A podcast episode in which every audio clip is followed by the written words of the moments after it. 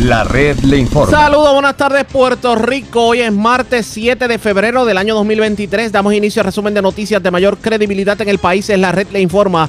Somos el noticiero estelar de la red informativa. Soy José Raúl Arriaga. Esta hora de la tarde pasamos revistas sobre lo más importante acontecido y lo hacemos a través de las emisoras que forman parte de la red, que son Cumbre, Éxitos 1530, X61, Radio Grito y Red 93 www.redinformativa.net. Señores, las noticias ahora.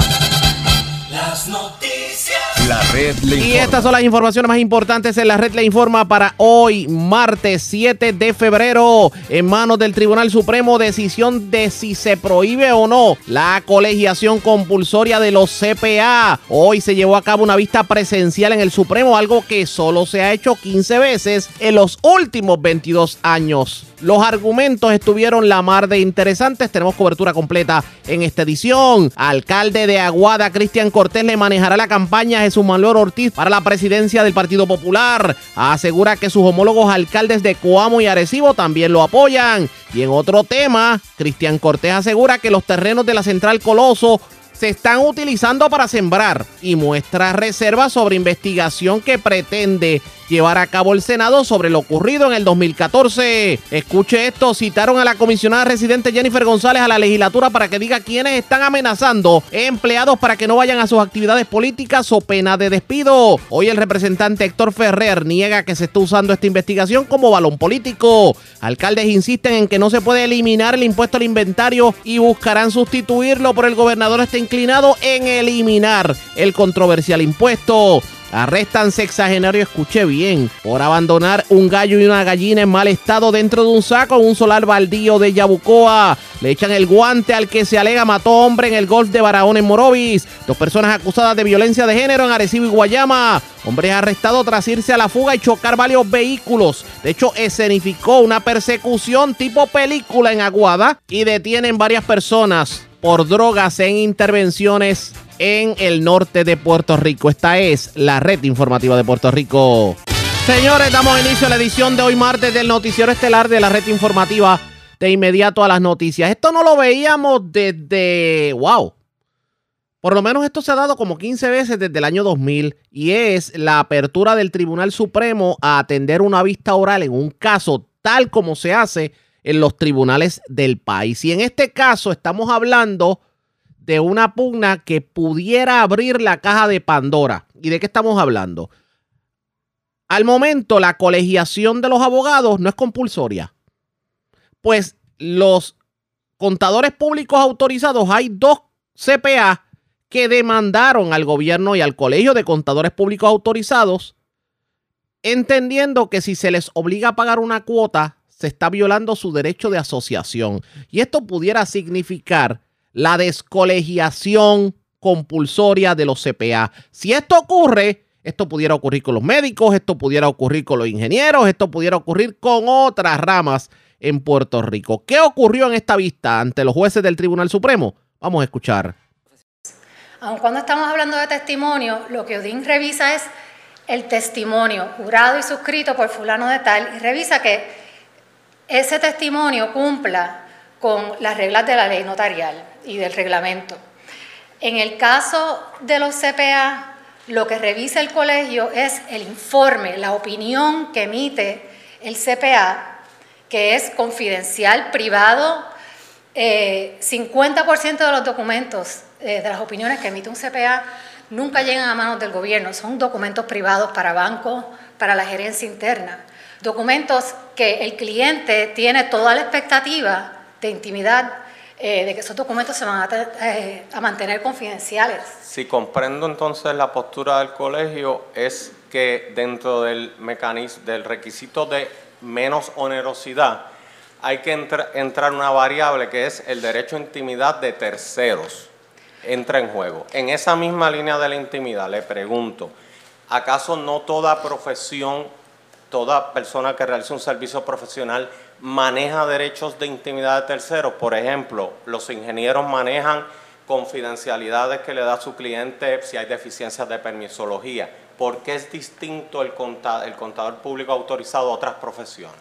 Es distinto, su señoría, porque los documentos que el contable reciben de su cliente están cobijados, número uno, por un privilegio contable cliente. O sea que tienen ya la expectativa por encima de cualquier documento que reciba un ingeniero de que esos documentos van a ser eh, protegidos y no divulgados. Licenciada, ¿qué se trata esta controversia? Aquí, te- aquí está en juego, según la licenciada Frayoli muy bien lo ha puesto, y como el compañero Estrella lo ha, lo ha delimitado también, aparentemente dos derechos constitucionales, ambos fundamentales.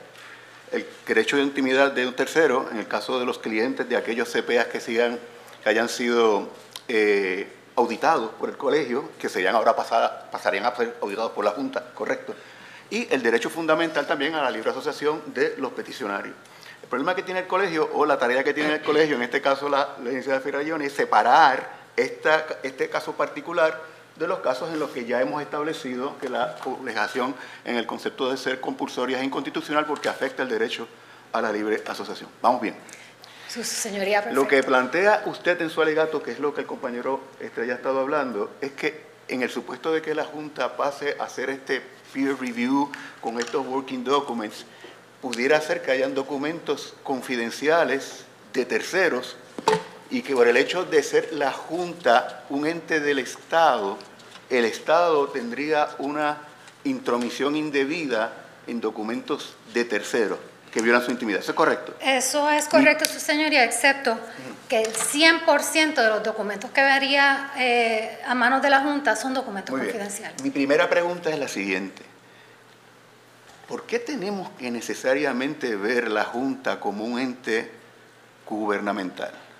O sea, como usted lo presenta en el alegato, es como si la Junta viniera a ser casi un departamento del Departamento de Justicia, de, de- o del Contralor, o de la Oficina de Ética Gubernamental. ¿No es acaso la Junta un ente independiente con profesionales a término que precisamente hemos nuestra cultura jurídica establecido ya por décadas que hay un cierto grado de independencia. ¿Por qué usted, por qué Supremo tiene que a partir de la premisa de que esos documentos de esos clientes, de esos etcétera, estarían en manos del Estado? Bueno, su señoría, la Junta es parte del Departamento de Estado y es supervisada por el Departamento de Estado eh, y, y es un ente O sea, gubernamental. que todas las juntas son parte del Estado. Sí, su señoría, todas las juntas son parte del Estado. Y esas juntas no tienen unos parámetros delimitados. Lo tienen y para añadir en el caso específico de la Junta de Contables, eh, una de las razones que no termina de explicar por la cual la Junta no puede atender el asunto de la, inspección de la bitácora es porque eso es un asunto específico de la autorregulación, reglamentación de los contables. Eh, se ha incluido en ley en todas las jurisdicciones americanas y en Puerto Rico a través de- del el índice de bitácora, pero eso es un requisito propio de la, de la profesión. Y es un requisito que los mismos CPAs son los que, los que revisan. No es una, ¿cómo lo pongo? No es una función gubernamental. En ningún sitio. El peer-to-peer review. Es el peer-to-peer review y en ningún sitio lo hace Pero el momento. gobierno. Sí. Eh, La pregunta entonces que yo tengo con relación a este caso es, la AICPA, a quien le delega esa función actualmente es al colegio, no se la delega a la Junta. Correcto. Y sería correcto decir que aún si una mayoría de este tribunal determina que la ley es inconstitucional, esa facultad de revisión la mantendría el colegio, por ser la entidad delegada por la AICPA. Eh, nacionalmente, quien hace el peer review para todas las juntas en los Estados Unidos es la entidad a quien le delega el AICPA esa facultad. Todas, el 100% son los state societies. Ya aquí se ha tornado un poquito técnica la cosa y la persona que ustedes están escuchando, obviamente es la abogada que representa a los CPA. Eh, el caso es que ya el Tribunal Supremo ha determinado que la colegiación compulsoria en muchos casos es inconstitucional. La pregunta es que por lo menos ellos están reclamando de que aquí se veía afectado el derecho de privacidad de los clientes, pero eso pasa con los abogados y eso pasa con los ingenieros.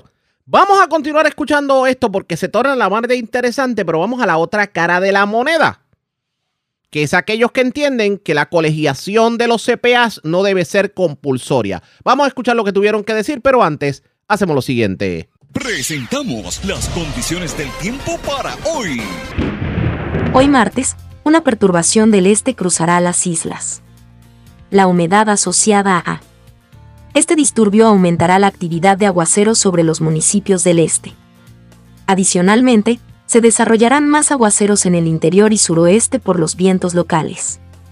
Las condiciones marítimas se deteriorarán, y una advertencia para operadores de embarcaciones pequeñas está en efecto para aguas del Atlántico y pasaje de Mona. Una marejada del norte llegará el jueves, con oleaje todavía más alto.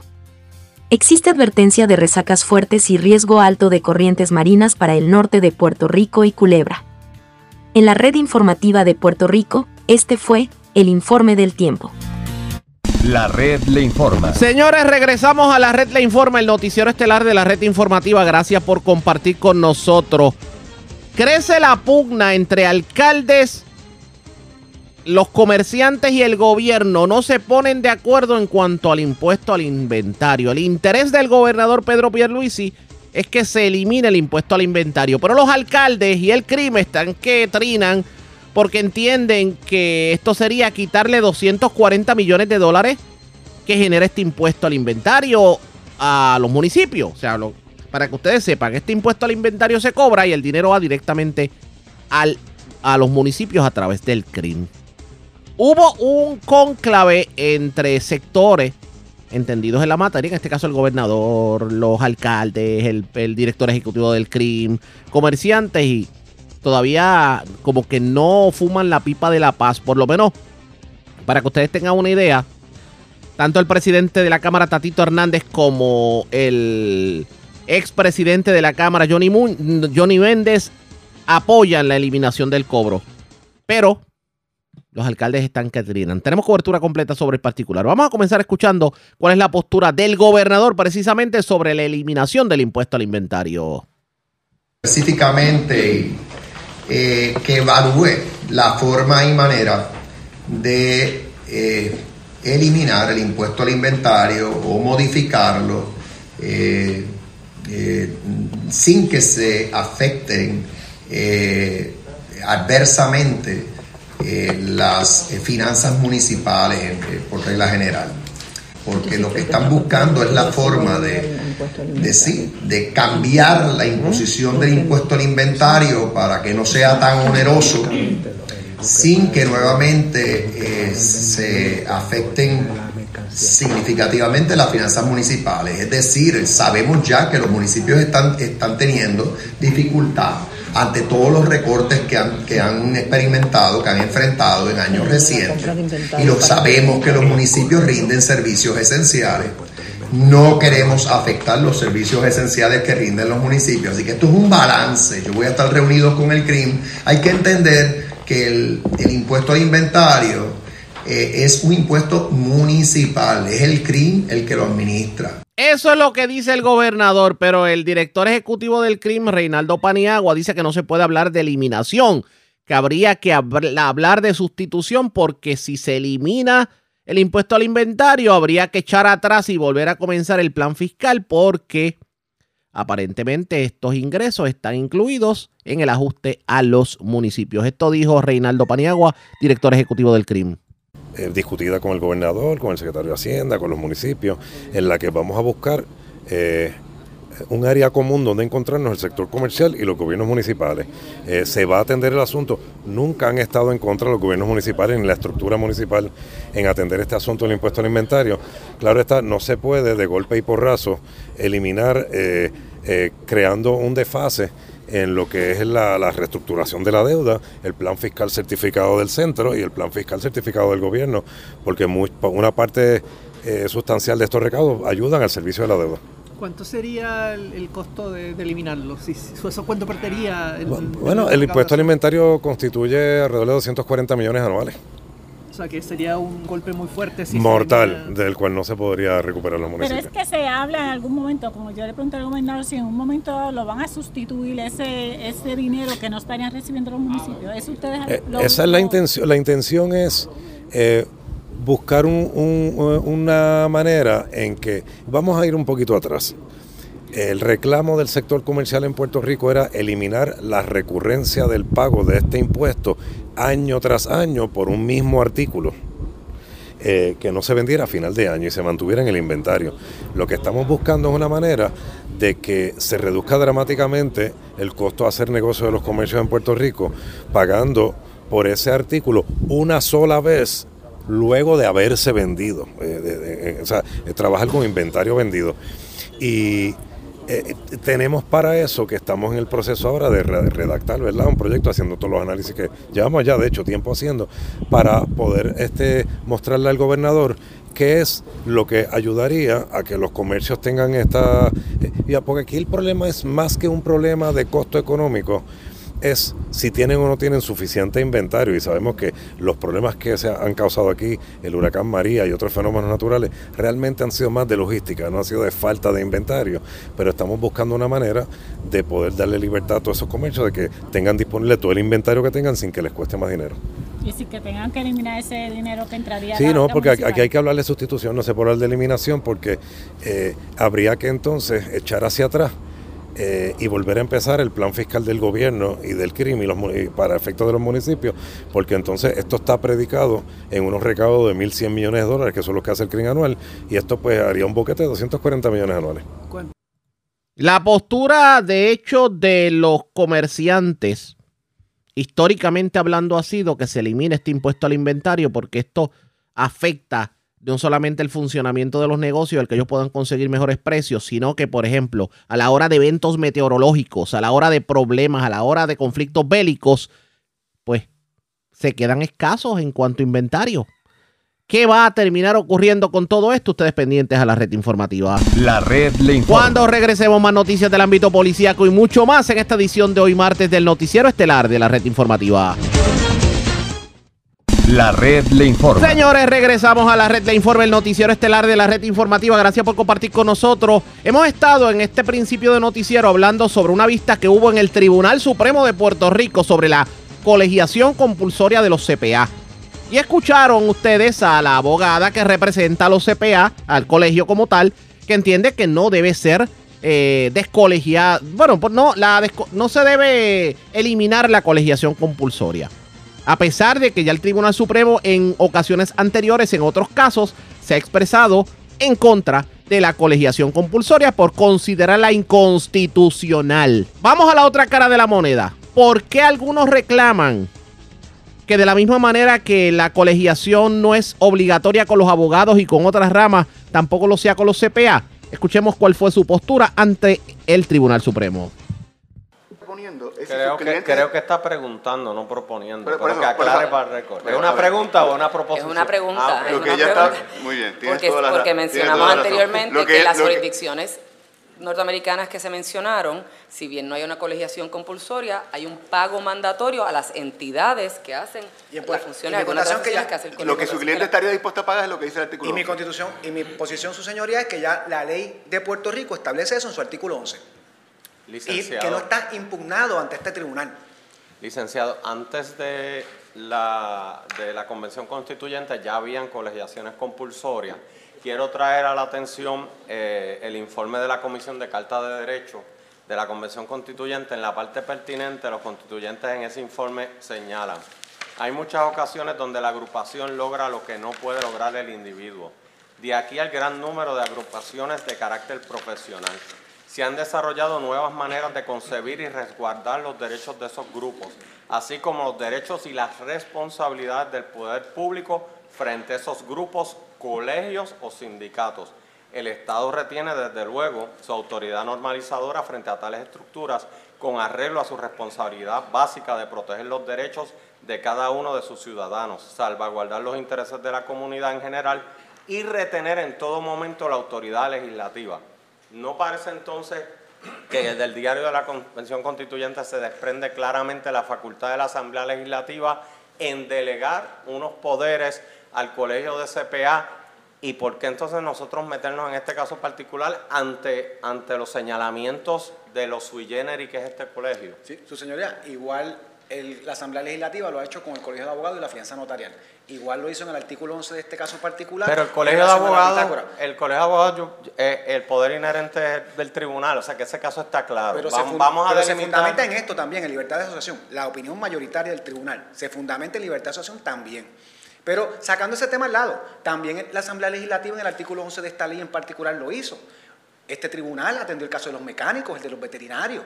Precisamente después de que se legisló o se tramitó la Convención Constituyente y la Constitución, este tribunal tiene una jurisprudencia que establece que en ciertas, eh, si vas a violentar un derecho de libertad de asociación, el Estado tiene que aprobar X o Y.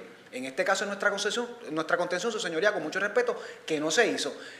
Y voy más allá, es que no se cambia nada. Se ha tratado de brindarle a este tribunal la impresión de que se está tratando de pasarle todo esto a la Junta. No, pero si es que el artículo 11 sigue vigente. a su juicio resta aplicar el precedente y esta vista ni era necesaria. O sea, no hay una necesidad de pautar más allá. A mí me encanta. criterios de... A mí me encantó la vista. Claro, por la transparencia, pero, pero usted entiende que no hay necesidad de pautar y darle contenido adicional al criterio menos onerosidad. Súper necesario, su señoría. Siempre que el tribunal se abra a discutir un caso, no solamente para los demandantes, para toda clase profesional, es súper necesario. Estará entre ustedes aplicar el derecho como lo hicieron los tribunales inferiores en este caso particular. aquí, aquí no está en tela de juicio la capacidad que tiene el Estado, como estaba citando el compañero Estrella, de delegar estas funciones. Claro que sí. El problema es cuando esas delegaciones eh, en- de manera fáctica violan un derecho fundamental, en este caso el derecho de asociación. Y yo creo que ya, eh, casi concluyéndolo, la pregunta es si eh, lo que se ha propuesto como método alternativo viable eh, para que no se viole ese derecho y se consiga el interés apremiante, si es, viable, si es funcional, si es, real. Y hasta ahora, y y esta es mi pregunta, usted señala que este caso se dictó por sentencia sumaria y en ningún lado en el récord se trajo la posibilidad de que la junta que se propone como método eh, que es menos oneroso no estuviera en el sentido de recursos, de cantidad de inspectores y esas cosas, estuviera preparado. Abúndeme sobre eso. Sí, su señoría, y voy, el planteamiento económico, ¿verdad? Que un poco se trajo hoy aquí, y contestando su pregunta, señoría, quiero poner en contexto. Primero, la crisis fiscal que atraviesa Puerto Rico es pasajera, como podemos ver hoy. Retos fiscales vienen y van, y eso no elimina la Constitución. Segundo, la razón por qué el colegio tiene recursos es porque el Estado legisló una cuota o contribución obligatoria. No es porque ellos tienen fondos propios, al final esto es un tributo que se le pasó al colegio, que puede redestinarse a la del gobierno, reajustarse según entienda sin lesionar los derechos de estos dos demandantes. Tercero, al final del día es solo el Estado a través de la Junta quien disciplina o emite o revoca licencia. Eso no se ha cambiado ni antes de la determinación del apelativo ni después. El propio colegio de CPA expresó en ese récord judicial que ustedes tienen, y cito, el colegio en ningún momento ha argumentado que se debe mantener la colegiación compulsoria debido a la facultad, a la falta de recursos por parte del Estado. Véase réplica del alegato de la parte recurrida ante el Tribunal Apelativo a la página 271. O sea, que al final es que no está planteada una crisis fiscal en este caso, ni por el Estado ni por el colegio. Pero entonces usted lo que plantea es que, ¿quién usted me dice? El Estado, el PG, planteó que no había una cuestión de recursos, En el caso, en el expediente que nosotros tenemos no está planteado eso, su señoría. La crisis fiscal. pero dice que no había. Ah, Es que es- una cosa es que no, que no lo haya planteado y otra cosa es la expresión que usted utilizó que decía que no la había. Bueno, primero porque las funciones del colegio y las de la Junta no se trastocan con esta determinación, lo que hablamos del artículo 11. Segundo, la razón por la que el colegio tiene ingresos, al final él es un tributo del Estado. Usted para hacer CPA tiene que pagar una cuota al colegio. La razón por la cual estos dos, dos demandantes están pagando la cuota es por eso. Hay un tributo del Estado que se le destinó al colegio para hacer X o Y eh, función. ¿Qué tiene que ver eso con obligar a una persona a ser miembro de una entidad privada? Y ese es nuestro planteamiento, su señoría. O sea que seguirían pagando el mismo tributo sin ser miembros del colegio. Esa es la, esa es la propuesta. El artículo 11 dispone para lo que sí tendrían jurisdicción por delegación hoy, como está el esquema eh, legal hoy, el artículo 11 dispone que, y lo que ha alega- le- ha alegado el, el- el procurador, la importancia del índice de bitácora, que ya vimos lo que era el índice de bitácora. Hay un artículo 11 donde el Estado delega esa función a una entidad privada, como lo hace en Texas, con una organización sin fines de lucros también. Y eh, por ese servicio se paga, lo dispone la ley específicamente. Y si alguien requiere un peer review, ya, un peer review, ya sea un cliente privado que exige que su contable tenga un peer review, ¿Se o por paga pertenecer a cuánto? una Lo que, diga, lo que diga el colegio o lo que dice la ley, que es la cuota al colegio. El, el artículo 11 específicamente dice que establecerá un cargo que será proporcional a los trabajos que va a realizar. Con ese criterio legal, el colegio debería determinar, ¿Y quién determina eso? El colegio. como lo dispone, y lo tiene que aprobar su junta. Y hoy no lo ha hecho porque hay una colegiación compulsoria con una cuota. Y de ahí lo cubren. Y supongo, no sé si hay un cargo particular para esto, pero me imagino que lo estarán cubriendo así. Y usted lo que me está proponiendo es una alternativa a eso, sin, sin no. tener compulsoriedad en la El- el, colegiación. legislador ya lo proveyó. Pero, que, que estemos claros, que no es la misma cantidad de la cuota. Es distinta. Es una cantidad, o pudiera ser una cantidad Es una distinta. cantidad separada al requisito de pagar cuota. Y por eso es mi pregunta de si los demandantes estarían dispuestos a pagar no lo que dispone el artículo 11, sino la, cuota, totalidad, la cuota que dispone el colegio para hacer las funciones eh, que son más abarcadoras que lo de la bitácora, eh, que se le dispone por ley. El, el interés apremiante que se ha levantado es el interés de las bitácoras y la el cargo que le pudieran cobrar a un no miembro, si se sostiene la, la decisión del tribunal apelativo, es uno proporcional a esa función, que es lo que dice el artículo 11. Y otras funciones que haga, por ejemplo, eh, porque ah, usted tiene algún, alguna, hay alguna controversia sobre que hay un interés apremiante. ¿En regular la profesión de la contabilidad? Seguro que no sé. No hay controversia estamos hablando entonces el, el, el mecanismo menos oneroso. Eh, y hablábamos anteriormente, por ejemplo, de eh, las funciones disciplinarias que hace el colegio. Y esto es especulativo, pero pudiéramos hablar de si, por ejemplo, se descolegian eh, 60% de los miembros de la... ¿Hay algún mecanismo menos oneroso que sería la Junta, que es lo que ha se- señalado usted en, en lo escrito, puede la Junta llevar a cabo esos actualmente, esos procesos? Su, su señora, primero, apuntalar su premisa. Es un argumento especulativo porque el récord carece de cualquier evidencia que el Estado pudo haber aprobado, pudo haber presentado, o el colegio, de si se descolegia, cuál es el efecto en la, en la matrícula. Nadie expuso eso en este caso. Así que estamos hablando de un escenario totalmente distinto. Para perseguir el interés del, del- del Estado, ya el legislador tiene el artículo 11. Para disciplinar, su señoría, al final del día, la ley no le otorga al colegio la, la- la- facultad de disciplinar, es la, La Junta. Junta. Y Presumo que porque la Junta no la Lo puede que tiene que hacer- hacer el gobierno es cumplir con su ley. Pero, ¿y si, y si se descolegia el 60% que trae la, la honorable presidenta?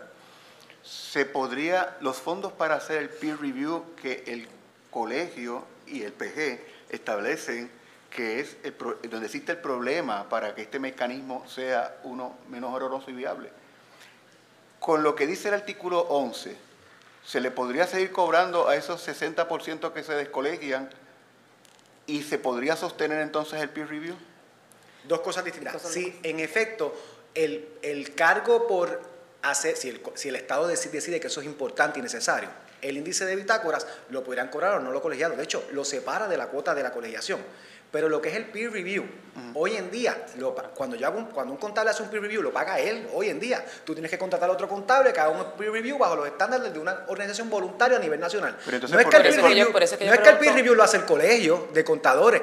Ellos administran el sistema, pero el peer review al final del día requiere que estos dos señores le O sea, paguen a la, una la persona. función del colegio se, se circunscribe a lo que dice el artículo 10 y 11. Y para eso ya la ley establece unos costos. Y sea miembro o no del colegio, su posición es que eso tendría, tendría que pagarse. Hoy pagan el peer review, y porque el peer review no, no lo hacen todos los CPA, no todos los contables, no es requisito en Puerto Rico. Pero los que tienen que hacer peer review le pagan a otro contable para que le haga el peer review. entonces- Hoy en día no lo paga el colegio, el colegio administra el sistema porque se lo delegó una organización voluntaria a nivel internacional que es la Pero American entonces, Institute. ¿qué, qué cantidad, qué por ciento de lo que se paga en cuota se utiliza entonces para lo que constituye el interés apremiante para que fue creado el colegio? ¿Qué por ciento? Tam- Yo desconozco y tampoco es prueba en este caso particular, su señoría. Esta discusión se ha tornado la mar de interesante, porque el gobierno lo que reclama, y lo dijo el procurador general en medio de esa vista también en el Supremo, que la Junta no pudiera hacerse cargo de fiscalizar a los CPA porque no es chavo, porque el gobierno está quebrado por la crisis. Pero entonces hay que obligar a los CPA que no quieren ser colegiados a ser colegiados. Esto se pone la mar de interesante. Y esto pudiera abrir la caja de Pandora a otras colegiaciones, los ingenieros, los, eh, bueno, tantos profesionales que están colegiados. Ahora mismo los abogados no están colegiados porque se encontró inconstitucional. Los mecánicos tampoco. Los optómetras tampoco. Vamos a ver qué termina ocurriendo con esto, pendientes a la red informativa. La red le informa. Cuando regresemos, continúa este desfile de candidaturas en el Partido Popular Democrático para presidir el partido y eventualmente aspirar a la gobernación. Jesús Manuel Ortiz, aunque está hospitalizado, pues obviamente es uno de los candidatos. Y hoy el alcalde de Aguada, Cristian Cortés, informa que le va a dirigir la campaña y que hay otros alcaldes que están apoyándolo. Hablamos de eso luego de la pausa. Regresamos en breve. Eso luego de la pausa. Regresamos en breve. La red le informa. Señores, regresamos a la red Le Informa, el noticiero estelar de la red informativa. Gracias por compartir con nosotros esta semana y la semana pasada. El tema ha sido las candidaturas dentro del Partido Popular Democrático ante la decisión del presidente de la colectividad, José Luis Dalmau, de no aspirar nuevamente a la presidencia, aunque sí confirma que va a aspirar a la primaria de ley buscando una candidatura a la gobernación. Y aquí ya se ha mencionado el nombre de Carmen Maldonado, se ha mencionado el nombre de Luis Javier eh, el alcalde de Villalba, se ha mencionado el nombre de Juan Zaragoza, que piensa aspirar a la gobernación. Y claro, uno de los nombres que se había mencionado anteriormente era el de Jesús Manuel Ortiz. Él se encuentra hospitalizado, pero hoy se hizo público que Cristian Cortés, alcalde de Aguada, le va a dirigir su campaña. Y que también otros alcaldes, como por ejemplo el de Cuamo, Juan Carlos García Padilla y el de Arecibo, Tito Ramírez, van a apoyar a Jesús Manuel Ortiz. La pregunta es, con una primaria tan complicada dentro del Partido Popular Democrático, la división no pudiera ser tal que provoque que el Partido Nuevo Progresista nuevamente revalide. Esta fue la contestación del alcalde de Aguada. Bueno, porque desde mi punto de vista, Jesús Manuel representa lo que el Partido Popular Democrático necesita en este momento. Eh, Jesús es un joven eh, trabajador que viene de un trasfondo similar al mío, hijo de padres trabajadores, estudiante de escuela pública, eh, estudiante de Derecho, mientras su vez era trabajador. Eh, se ha ganado un espacio en los asuntos políticos y públicos por mérito propio y por esfuerzo propio. Eh, yo tuve la oportunidad de trabajar con Jesús mano a mano en la legislatura el cuatro año pasado y puedo dar fe de su capacidad para atender problemas complejos de Puerto Rico, de su capacidad para fiscalizar, pero sobre todo de su amor y compromiso por echar a Puerto Rico hacia adelante eh, y eso nos motivó a estar ayudando a él de cara a este evento para la primaria, para la presidencia del PPD.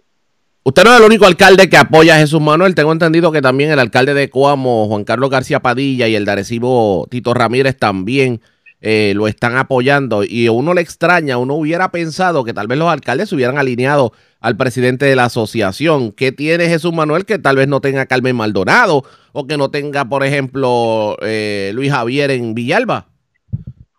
Bueno, todos los compañeros tienen los méritos.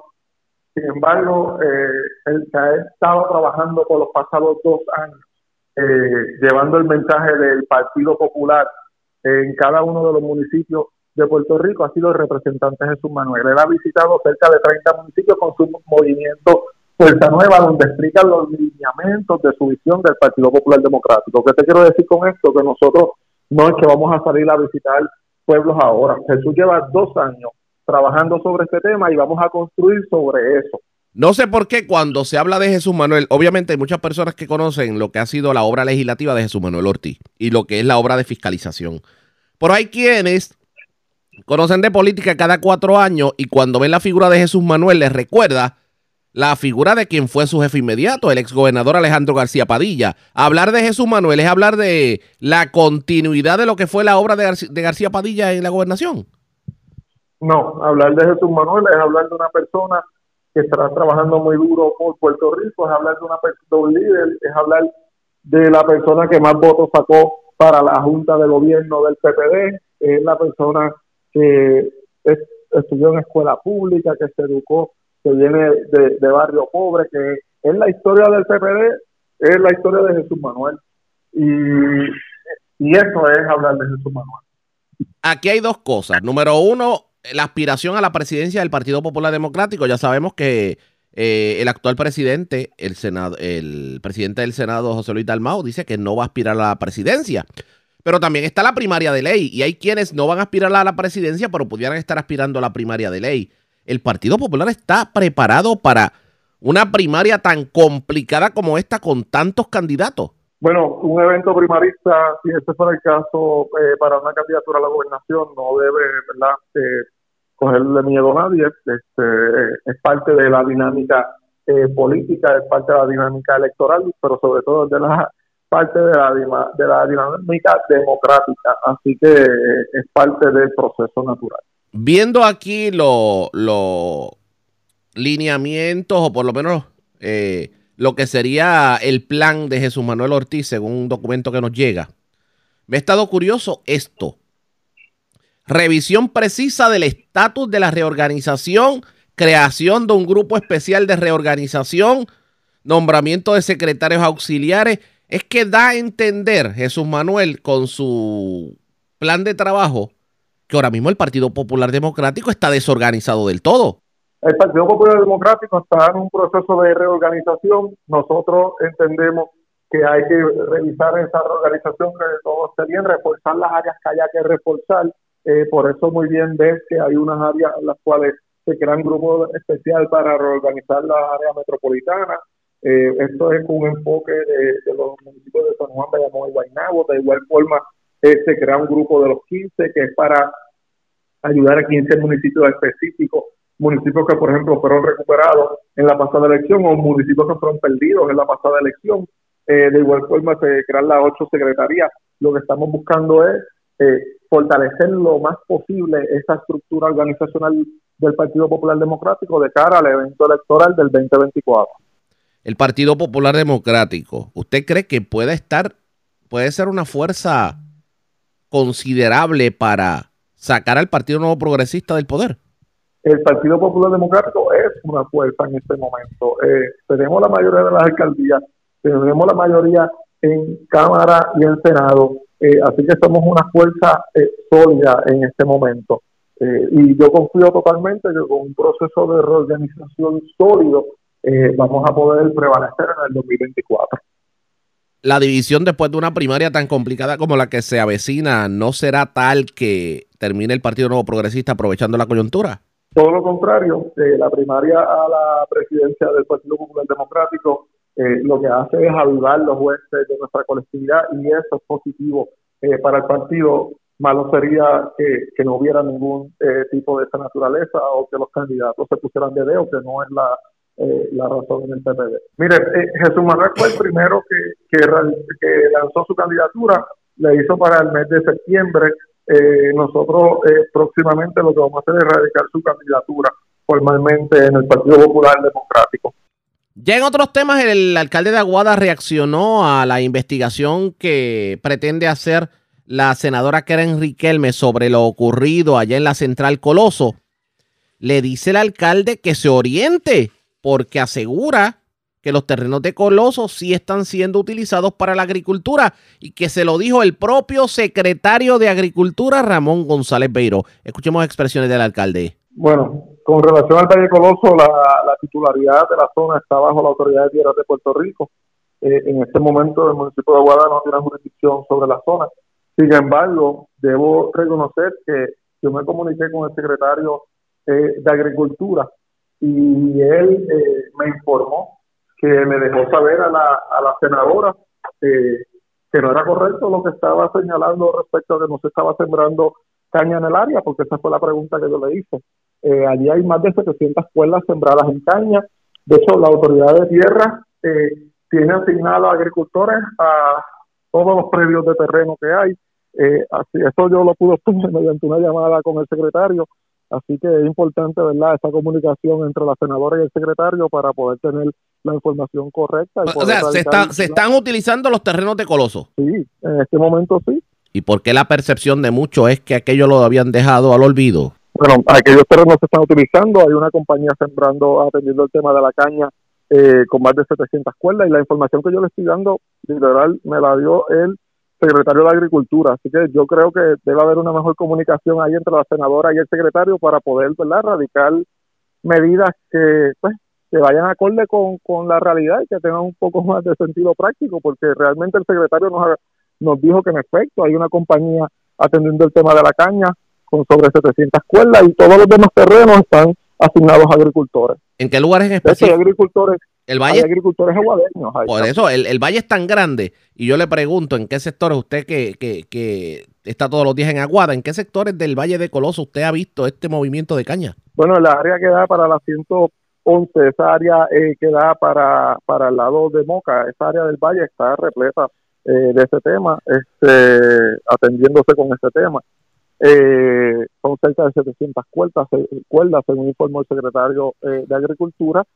Y hay otro tipo de agricultura de allí. Allí se están sembrando en unas áreas de la cerca de la número 2 para el extremo derecho se están sembrando lo que son ñames. Hay áreas que están asignadas para eh, para el cuidado eh, vacuno como tal, eh, vacas y este tipo de, de- de- de animales que también es agricultura, se están también unas áreas para destinadas para ese uso.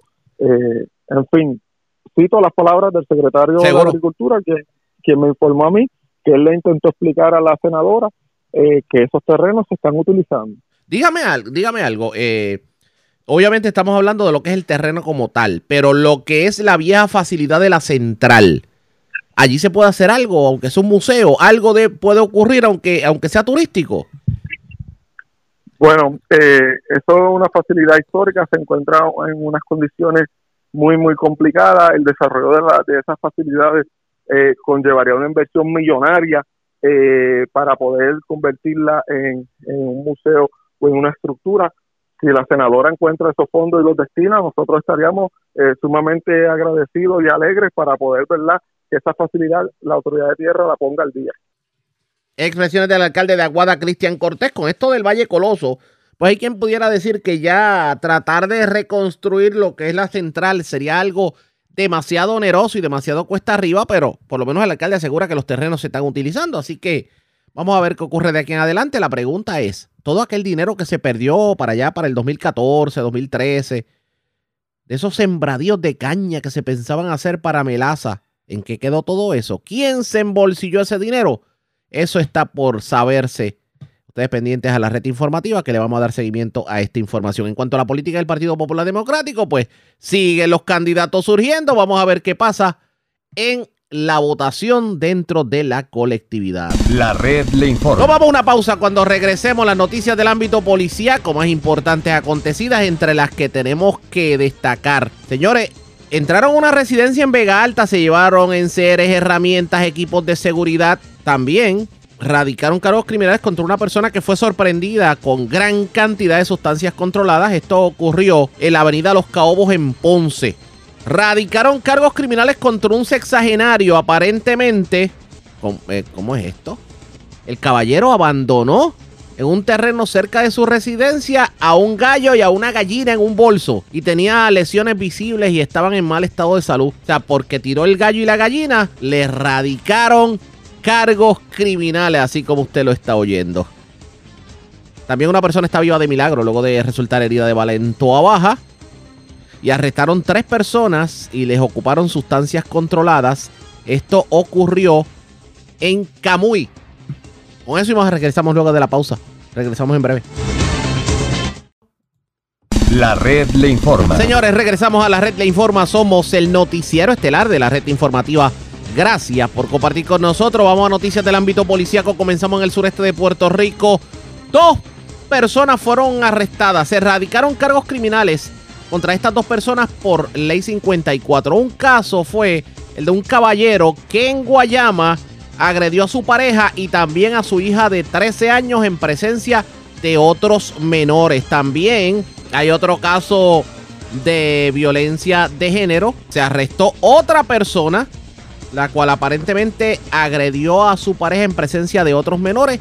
Caso también ocurrido en Guayama. También se arrestó a una mujer, aparentemente a esta persona se le atribuye el haber eh, escalado, bueno, digamos que, digamos que eh, trató de entrar un vehículo en las parcelas Vázquez en Salinas y le ocasionó daños a un vehículo utilizando una pala. También se radicaron cargos criminales contra otra persona también allá en, en el sureste de Puerto Rico. En este caso, a esta persona se le atribuye él y su hermano agredieron y amenazaron con un arma blanca a dos personas de edad avanzada. Esto ocurrió en el barrio Yaurel de Arroyo. Y la información la tiene Alexandra Negrón, oficial de prensa de la policía en Guayama. Saludos, buenas tardes.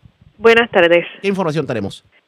Agentes adscritos a la División de Arrestos Especiales de Guayama diligenciaron durante la mañana de ayer una orden de arresto contra una mujer por violación al artículo 195 del Código Penal de Puerto Rico por escalamiento agravado en el barrio Parcelas Vázquez en Salinas. Según se informa, Merian Vega Rodríguez, para la fecha del 25 de enero del 2023, utilizando una pala le ocasionó daños a un vehículo propiedad del querellante.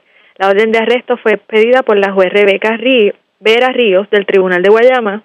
Contra Vega Rodríguez pesaba una fianza de 40 mil dólares, la cual no fue prestada siendo ingresada en una institución penal. Por otro lado, agentes adscritos a la División de Arrestos Especiales de Guayama diligenciaron durante la tarde de ayer una orden de arresto contra un hombre por violación al artículo 6.06 de la Ley de Armas, por portación y uso de un arma blanca, y el artículo 127A del Código Penal de Puerto Rico, maltrato a personas de edad avanzada en el barrio Yaurel de Arroyo. Según se informa, Santos M. Sanabria Cross, para la fecha del 23 de diciembre del 2022, junto a su hermano, agredieron y amenazaron con un arma blanca a dos personas de edad avanzada.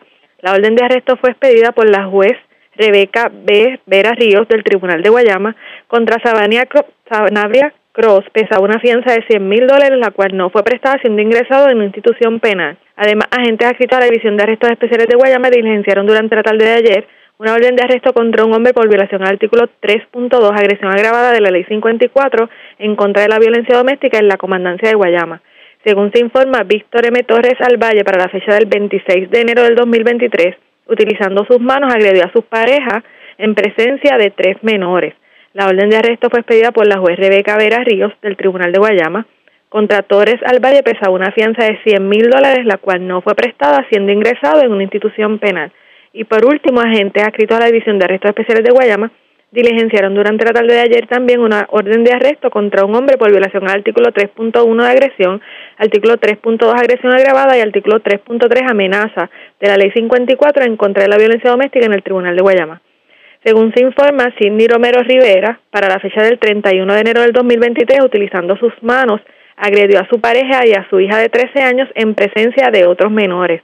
La orden de arresto fue expedida por la juez Rebeca Vera Ríos del Tribunal de Guayama. Contra Romero Rivera pesaba una fianza de 250 mil dólares, la cual no fue prestada siendo ingresada en una institución penal. Buenas tardes. Y buenas tardes para usted también. Gracias, era Alexandra Negrón, oficial de prensa de la policía en Guayama del sureste. Vamos al este de Puerto Rico. Señores, escuchen esto. Se arrestó un sexagenario vecino de Yabucoa. Aparentemente, un gallo y una gallina que tenía se enfermaron. Parece que no supo disponer de ellos los tiró en un saco casi moribundos en una esquina. Alguien se percata de eso y llama a la policía y obviamente esto se considera maltrato a animales. Tengo el leve presentimiento de que la gallina y el gallo le van a salir caritos a esta persona. Marco Rivera, oficial de prensa de la policía de Humacao, con detalles. Saludos, buenas tardes. Sí, buenas tardes. Tenemos que la juez Enis Rivera del Tribunal de Humacao determinó causa para arresto contra Justino Gómez Lazú, de 65 años y vecino de Yaucoa según la investigación de la gente Tomás Morales, adscrito al distrito de Aucoa, en conjunto a la gente Juan Cifuente, coordinador de la ley 154, que es la ley de bienestar y protección de animales, Gómez Lazú, en un terreno cerca de su residencia, ubicada en el barrio Juan Martín, en el pueblo de Yabucoa, abandonó un gallo y una gallina, los cuales estaban dentro de un bolso, presentando lesiones visibles y estado y en mal estado de salud un ciudadano se percató de lo ocurrido y se hizo cargo de los animales y los entregó a la policía. Los mismos fueron transportados a una clínica veterinaria ubicada en el pueblo de Las Piedras y el caso fue consultado con el fiscal Pedro Anca. Y la prueba presentada en la tarde de ayer ante la jueza, quien determinó causa probable para arresto con una fianza de 5 mil dólares por violación al artículo 1.a abandono de un animal dentro de la ley 154. La fianza impuesta fue diferida por la oficina de PASAP, que han de libertad al imputado hasta el día 22 de febrero de este año, donde fue pautada la vista preliminar. Gracias por la información. Buenas tardes. Buenas tardes. Gracias, era Marcos Rivera, oficial de prensa de la policía en Humacao. De la zona este vamos a la zona metropolitana porque vivo de milagro se encuentra un hombre que fue herido de bala en un hecho ocurrido cerca de un negocio de comida rápida en el municipio de Toa Baja. Además, delincuentes escalaron una residencia en el barrio Candelaria de Vega Alta y de allí cargaron con el sistema de seguridad, máquinas del patio, eh, comestibles, enseres eléctricos, joyería, todo lo que encontraron a su paso. También escalaron una escuela en hechos separados en la calle Carazo en Guaynabo y de allí se llevaron cables de, de- de telefonía para internet y digamos que pues, también equipos de computadora, vamos a ponerlo de esa forma. Y también las autoridades lograron arrestar a un hombre de 35 años que figuraba en la lista de los más buscados en el área de Bayamón. Aparentemente contra esta persona pesaba, bueno, era buscado con una fianza de 75 mil dólares por cargos de ley 54 y secuestro, un hecho ocurrido el pasado mes de junio del 2021. Mayra, ya la oficial de prensa de la policía en Bayamón con detalles. Saludos, buenas tardes. Sí, buenas tardes. La información que tenemos es que agentes del negociado de inteligencia y arrestos especiales de Bayamón diligenciaron ayer en el tribunal de esta jurisdicción una orden de arresto contra Jonathan Vázquez Mojica, de 35 años, quien figura en la lista de los 10 más buscados del área de Bayamón. Es el número 10 contra Vázquez Mojica, vecino del residencial José Celso Barbosa, pesaban cargos graves por ley 54 y secuestro ocurridos en el mes de junio del 2021 con una fianza de 75 mil dólares señalada por el juez Rafael Párez Quiñones. La orden de arresto fue diligenciada por la agente Erika Berríos y supervisada por el sargento Carlos Rossi adscritos a este negociado. Vázquez Mojica fue llevado ante la juez Darelis López, quien diligenció la misma, siendo ingresado en la cárcel regional de Bayamón. Este es el tercer arrestado en la lista de los eh, más buscados del área por este negociado y segundo en este mes de febrero y un escalamiento se registró en horas de la tarde de ayer en una residencia localizada en el sector Rancho Nativo del barrio Candelaria en Vega Alta. De acuerdo a la información preliminar, alega la querellante que alguien forzó el portón de la parte posterior de la residencia logrando acceso a la marquesina y forzando una puerta de madera eh, por la que tuvo acceso al interior de la casa, hurtando un sistema de seguridad, una podadora, una máquina de presión, un trimmer, una batería de autos, joyerías, comestibles, enseres eléctricos y accesorios del hogar. La propiedad no fue valorada al momento. El caso fue referido a la División de Delitos contra la Propiedad del CIC de Bayamón para la investigación de rigor y un herido de bala que fue reportado en la tarde de ayer en la carretera número 2 cerca de un negocio de comida eh, rápida en el eh, municipio de Tuabaja eh, eh, continúa siendo investigado. Según la información preliminar, alega Alexander Sánchez Rosario, de 26 años, eh, que mientras caminaba por la luz del sector La Virgencita desde una guagua color negra, realizaron varios disparos, eh, recibiendo un impacto en el brazo derecho. El hombre fue atendido en el CDT de Toalta en condición estable. El agente Alejandro Rapa, adscrito a la División de Agresiones del CIC de Bayamón, se hizo cargo de la investigación. Y un escalamiento fue reportado en horas de la tarde de ayer en la escuela urbana localizada en la calle Carazo de Guaynabo. De acuerdo a la información preliminar, alega el querellante que alguien se apropió de unos cables de telefonía para Internet y procesador de memoria para computadoras. El costo de la propiedad hurtada no ha sido estimado ya que se espera por un inventario de la misma. El policía municipal Irving Valle investigó esta querella, la cual se espera que sea referida al CIC de Bayamón. Gracias por la información. Buenas tardes. Buenas tardes.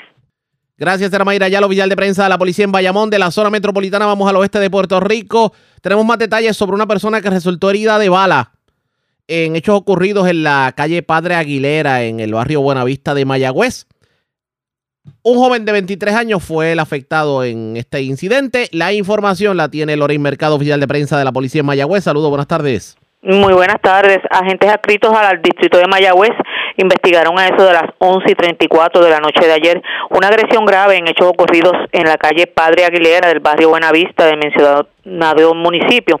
Según la información y en circunstancias que se encuentran bajo investigación, una llamada a través del sistema 911 alertó a la policía sobre una balacera ocurrida en el lugar. Al llegar los agentes a la escena encontraron un hombre identificado como Luis Joel Rivera Guerreros, de 23 años, residente del lugar, con múltiples heridas de balas en su cuerpo. Se alega que cuando este se estacionó frente a su residencia, varios individuos sin mediar palabras comenzaron a disparar hacia su vehículo, una Jeep Liberty del año 2006. Por estos hechos, el mismo fue transportado por servicio privado de ambulancia hacia una institución hospitalaria del área para ser atendido por el doctor de turno y al momento su condición es de gravedad. Al lugar se personal el agente Samuel Nieves de Servicios Técnicos y personal de la División de Homicidios de 6 de Mayagüez, quienes continuarán con la correspondiente investigación. En la escena se recuperó cerca de un centenar de casquillos de armas largas y de menor alcance, una pistola Glock cargada y un cargador adicional cargado. Sería todo por la tarde de hoy. Gracias, por la información. Buenas tardes. Buenas tardes. Era Lorey Mercado, oficial de prensa de la policía en Mayagüez. Más noticias del ámbito policial con nuestra segunda hora de programación. Pero señores, a esta hora de la tarde hacemos lo siguiente. La red le informa. Tomamos una pausa, identificamos nuestra cadena de emisoras en todo Puerto Rico y regresamos con más en esta edición de hoy martes del noticiero estelar de la red informativa. La red le informa. Señores, iniciamos nuestra segunda hora de programación. El resumen de noticias de mayor credibilidad en el país es la red le informa. Somos el noticiero estelar de la red informativa, edición de hoy martes 7 de febrero. Vamos a continuar pasando revistas sobre lo más importante acontecido y lo hacemos a través de las emisoras que forman parte de la red que son Cumbre, Éxitos 1530, X61, Radio Grito y Red 93, www.redinformativa.net. Señores, las noticias ahora.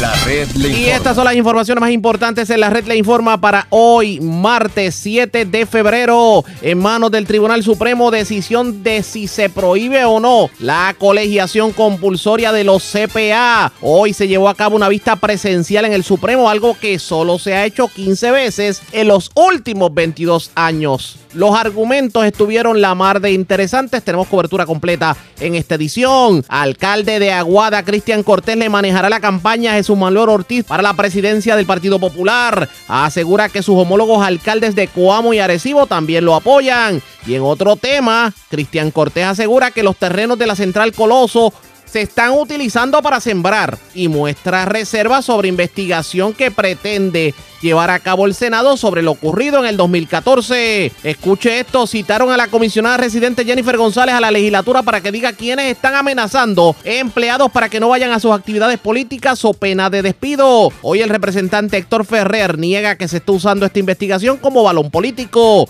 Alcaldes insisten en que no se puede eliminar el impuesto al inventario y buscarán sustituirlo, pero el gobernador está inclinado en eliminar el controversial impuesto. Arrestan sexagenario, escuché bien, por abandonar un gallo y una gallina en mal estado dentro de un saco en un solar baldío de Yabucoa. Le echan el guante al que se alega mató hombre en el golf de Barahón en Morovis. Dos personas acusadas de violencia de género en Arecibo y Guayama. Hombre arrestado tras irse a la fuga y chocar varios vehículos. De hecho, escenificó una persecución tipo película en Aguada y detienen varias personas por drogas en intervenciones en el norte de Puerto Rico. Esta es la red informativa de Puerto Rico. Bueno, señores, damos inicio a la segunda hora de programación en Noticiero Estelar de la red informativa de inmediato a las noticias. ¿Ustedes recuerdan aquello del alegato de Jennifer González de que aparentemente estaban amenazando empleados del gobierno, supuestamente eh, de, que si iban a las actividades de Jennifer González, pues los botaban del trabajo? Ustedes recordarán también que la semana pasada se había anunciado que la Cámara de Representantes iba a investigar porque esto, pues, es un delito. Claro está, la investigación la están sugiriendo legisladores del Partido Popular Democrático. Pues sepan ustedes que la Cámara de Representantes acaba de citar a Jennifer González para que Jennifer González diga en vista pública si el alegato es cierto y si en efecto tiene información que apunte a que hay personas que están amenazando funcionarios de gobierno con votarlos si asisten a las actividades políticas de la hoy comisionada residente. El presidente de la comisión que investiga precisamente todo esto, que es el representante Héctor Ferrerijo, lo tengo en línea telefónica. Saludos, buenas tardes, bienvenido. Muy buenas tardes a ti, a todos los que escuchan. Un placer estar compartiendo a ustedes la tarde de hoy. Y gracias por compartir con nosotros. Bueno, usted había hablado de la investigación, pero en efecto se está citando a Jennifer González. ¿Qué ustedes pretenden como parte de esa citación? Bueno, el día de ayer completamos el proceso de la citación. La comisionada está citada para el próximo lunes 13 de febrero a la una de la tarde, en esta audiencia número uno, y nosotros pues vamos a estar investigando las expresiones que ella realizó en la actividad político-partidista, en donde ella indica que eh, miembros y personal del gobierno de Puerto Rico está llamando para amenazar a los presidentes de comités municipales, no alcaldes, diciéndoles que si acuden a una actividad de ella los van a votar. Eh, eso en el Código Penal es un delito y posiblemente tenga violaciones a la ley de ética y a la ley 100 por.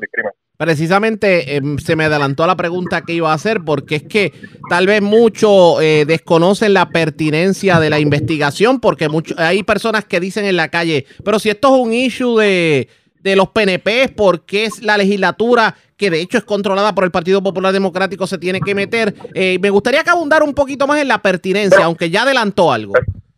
Esto es un asunto de país. Eh, cuando la segunda funcionaria eh, más alta en el gobierno de Puerto Rico, la comisionada residente Jennifer González, unas expresiones de tal naturaleza en donde ella está indicando que tiene conocimiento de que se está llamando para amenazar y amedrantear empleados públicos con que tengan sus actividades los van a votar.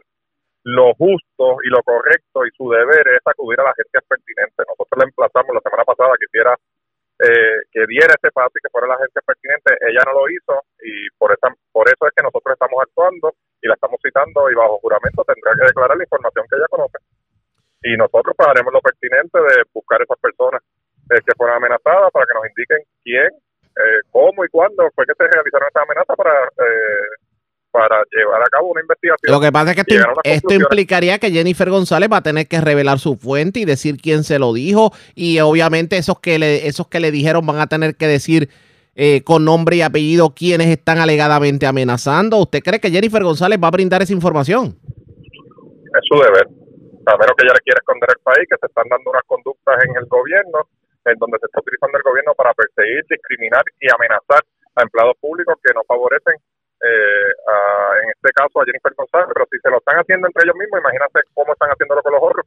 O que se determine que a lo mejor fue un argumento político levantado por eh, la comisionada residente en medio de la animosidad en una actividad política. Ah, bueno, pues le toca a la comisionada residente hacer ese tipo de expresiones.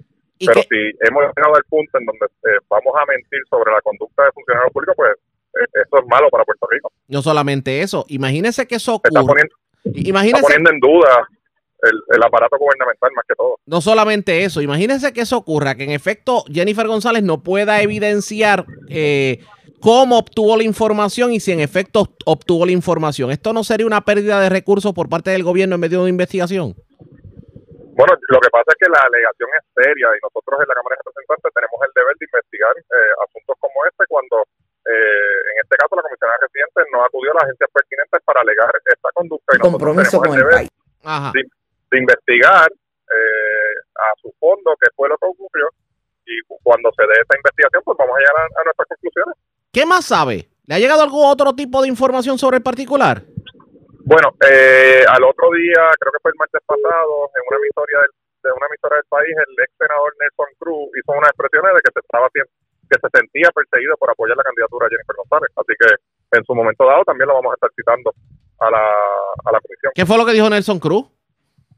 Si mal no recuerdo, era que le estaban dando los turnos en, en los fines de semana y en la noche. Eh, pero lo, tenemos la, el audio grabado, lo vamos a estar citando para que comparezcan ante la comisión para continuar investigando esta, esto, esto, estas llamadas y estas alegaciones de persecución en contra de funcionarios eh, gubernamentales. Pregunto precisamente sobre, sobre esta situación. ¿Teme que la política puertorriqueña termine de esta forma, eh, eh, utilizando el aparato del Estado como, digamos, algo represivo para aquellos que no coinciden con el planteamiento del gobierno de turno?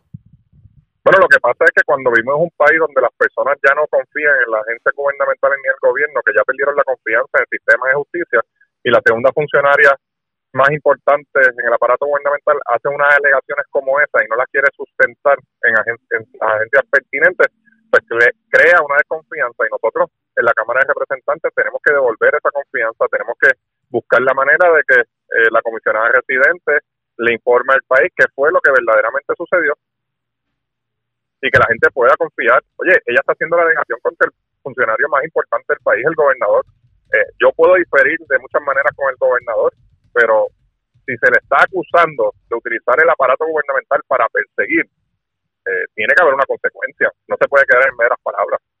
Vamos a ver qué termina ocurriendo en este sentido, pero esto no pinta bien, por lo menos la política no, no, no está muy bien aspectada en este 2023-2024. Me parece que va a ser más caliente de lo usual. Yo no, esto no, por, por lo menos en la Cámara de Representantes no lo estamos usando como balón político. Esto es una acusación seria, una acusación que, que según ella expresó, pues son violaciones al Código Penal de Puerto Rico. O sea, está, esta conducta está tipificada como, tipificada como delito. No es la, de no es la primera la persona, no es la primera persona que hace un planteamiento como este. ¿Por qué precisamente Bueno. Jennifer González? En este cuatrienio es la primera persona que hace una- un planteamiento como ese y es la primera persona a la cual se le, eh, la emplazamos para que acudiera a la agencia pertinente. No fue, así que nos toca a nosotros investigar Para, obviamente, para. Tengo que hacer la pregunta por efectos de récord. para saber ya- la verdad. Exacto, aunque ya sabemos la contestación, pero voy a hacer la pregunta para efecto del récord. ¿Qué me puede decir a mí que me haga pensar que esto es una investigación seria y que no es precisamente porque Héctor Ferrer Hijo tiene aspiraciones a la comisaría residente, que da la casualidad que la ocupa hoy Jennifer González? Bueno, es que yo en ningún momento he dicho que voy a aspirar a la comisaría residente. Eh, esos los rumores que hay, pero yo, de mi persona no ha salido que yo he querido aspirar a la comisaría residente. Y si algo se me ha caracterizado siempre es ir de frente, hablar con la verdad y, sobre todo, eh, descubrir eh, en los procesos legislativos, sacarle más información que se pueda para actuar de manera correcta. No sé si recuerdas, pero hace más de un año, o a principios del cuatrienio, eh, ocurrió el caso de Machargo, el secretario de Recursos Naturales, en donde tuvo reuniones eh, con una persona que tenía una, una querella en recursos naturales. Eso sucedió en una vista pública. Este servidor automáticamente le leyó las advertencias al secretario y refirió al Departamento de Justicia eh, esa, esa conducta que se estaba alegando en ese momento y no intervine políticamente eh, para ganar eh, puntos a favor o puntos en contra. Eh, este servidor siempre actúa con, con, con- buscando que el pueblo puertorriqueño pueda volver a creer en sus instituciones y, y eso es lo que, que- que tenemos que hacer como funcionarios electos. Aprovecho que lo tengo en línea telefónica, tomando en cuenta la lluvia de candidatos que hay en el Partido Popular Democrático para la presidencia del partido. ¿A quién usted apoya? Bueno, yo estoy con Jesús Manuel Ortiz, eh, voy a estar laborando en su equipo de trabajo y el 7 de mayo pues vamos a encaminar al Partido Popular a una victoria grande en el 2024. ¿Qué tiene Jesús Manuel Ortiz que no tenga los otros candidatos? Jesús Manuel tiene la madurez, la experiencia eh, para encaminar el Partido Popular a una a, a finalizar su reorganización, encaminar las finanzas y establecer el plan de gobierno de cara al futuro del do- de cara al futuro y sobre todo para las elecciones del 2024. que Es Ferrer. bien importante. Ferrer no le preocupa que tal vez la figura de Jesús Manuel Ortiz sea atada con lo ocurrido en la administración de quien fuera su jefe, el otrora gobernador Alejandro García Padilla. Bueno, eso, eso el que sabe de política, eso va a pasar en su momento dado. Le tocará a Jesús Manuel explicarle a los populares y al país eh, en, en cómo fue, qué fue lo que ocurrió y yo estoy seguro que él va a poder explicarlo. Vamos a ver qué termina ocurriendo. Agradezco el que haya compartido con nosotros y después nos dice para dónde va usted, si va para la comisaría, si se queda en la legislatura o va a aspirar a algún otro escaño. Cuando tome la decisión de aspirar o no aspirar, lo voy a estar comunicando al país. Cómo no, gracias por compartir con nosotros. Gracias a ti. Era el representante Héctor Ferrer Hijo. Eso es lo que está ocurriendo en cuanto a esta investigación. ¿Ustedes creen que Jennifer González asista y diga y tire al medio a aquellos que están amenazando a empleados para que no vayan a las actividades políticas de la hoy comisionada residente y posible candidata a la gobernación? Esto va a estar la mar de interesante. Las citas para la semana que viene. Vamos a ver qué ocurre pendientes a la red informativa. Presentamos las condiciones del tiempo para hoy.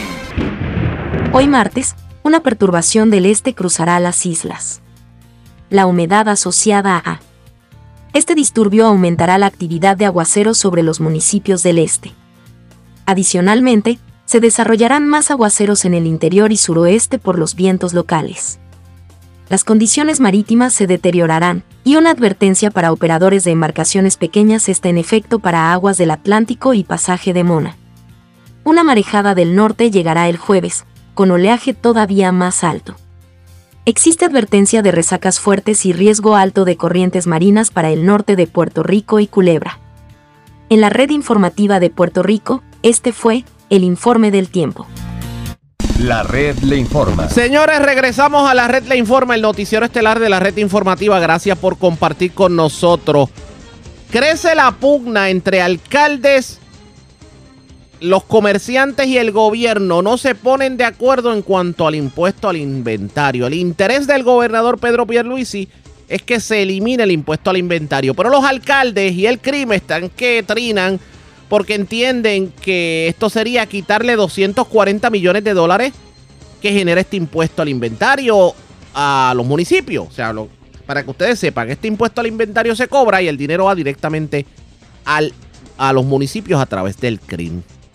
Hubo un conclave entre sectores entendidos en la materia, en este caso el gobernador, los alcaldes, el, el director ejecutivo del CRIM, comerciantes y todavía como que no fuman la pipa de la paz, por lo menos para que ustedes tengan una idea, tanto el presidente de la Cámara, Tatito Hernández, como el expresidente de la Cámara, Johnny, Mu- Johnny Méndez, apoyan la eliminación del cobro. Pero los alcaldes están que trinan. Tenemos cobertura completa sobre el particular. Vamos a comenzar escuchando cuál es la postura del gobernador precisamente sobre la eliminación del impuesto al inventario. específicamente eh, que evalúe la forma y manera de eh, eliminar el impuesto al inventario o modificarlo eh, eh, sin que se afecten adversamente las finanzas municipales por regla general. Porque lo que están buscando es la forma de, de, sí, de cambiar la imposición del impuesto al inventario para que no sea tan oneroso sin que nuevamente eh, se afecten significativamente las finanzas municipales. Es decir, sabemos ya que los municipios están, están teniendo dificultad ante todos los recortes que han, que han experimentado, que han enfrentado en años recientes. Y lo sabemos que los municipios rinden servicios esenciales. No queremos afectar los servicios esenciales que rinden los municipios. Así que esto es un balance. Yo voy a estar reunido con el CRIM. Hay que entender que el, el impuesto al inventario eh, es un impuesto municipal. Es el CRIM el que lo administra. Eso es lo que dice el gobernador, pero el director ejecutivo del CRIM, Reinaldo Paniagua, dice que no se puede hablar de eliminación, que habría que habl- hablar de sustitución porque si se elimina el impuesto al inventario, habría que echar atrás y volver a comenzar el plan fiscal porque aparentemente estos ingresos están incluidos en el ajuste a los municipios. Esto dijo Reinaldo Paniagua, director ejecutivo del CRIM. Eh, discutida con el gobernador, con el secretario de Hacienda, con los municipios, en la que vamos a buscar eh, un área común donde encontrarnos el sector comercial y los gobiernos municipales. Eh, se va a atender el asunto. Nunca han estado en contra los gobiernos municipales ni la estructura municipal en atender este asunto del impuesto al inventario. Claro está, no se puede de golpe y porrazo eliminar creando un desfase en lo que es la, la reestructuración de la deuda, el plan fiscal certificado del centro y el plan fiscal certificado del gobierno, porque muy- una parte eh, sustancial de estos recaudos ayudan al servicio de la deuda. ¿Cuánto sería el, el costo de, de eliminarlo? Si, si- ¿Eso cuánto perdería? en Bueno, el impuesto al inventario constituye alrededor de 240 millones anuales, O sea, que sería un golpe muy fuerte. Si se mortal, del cual no se podría recuperar los Pero es municipios. que se habla en algún momento, como yo le pregunté al gobernador, si en un momento lo van a sustituir ese, ese dinero que no estarían recibiendo los municipios. ¿Eso ustedes Eh, lo- esa es la intención. La intención es eh, buscar un- un- una manera en que vamos a ir un poquito atrás.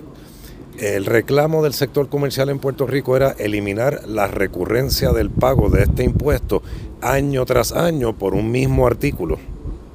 eh, que no se vendiera a final de año y se mantuviera en el inventario. Lo que estamos buscando es una manera de que se reduzca dramáticamente el costo de hacer negocio de los comercios en Puerto Rico, pagando por ese artículo una sola vez luego de haberse vendido. eh, eh, o sea, trabajar con inventario vendido.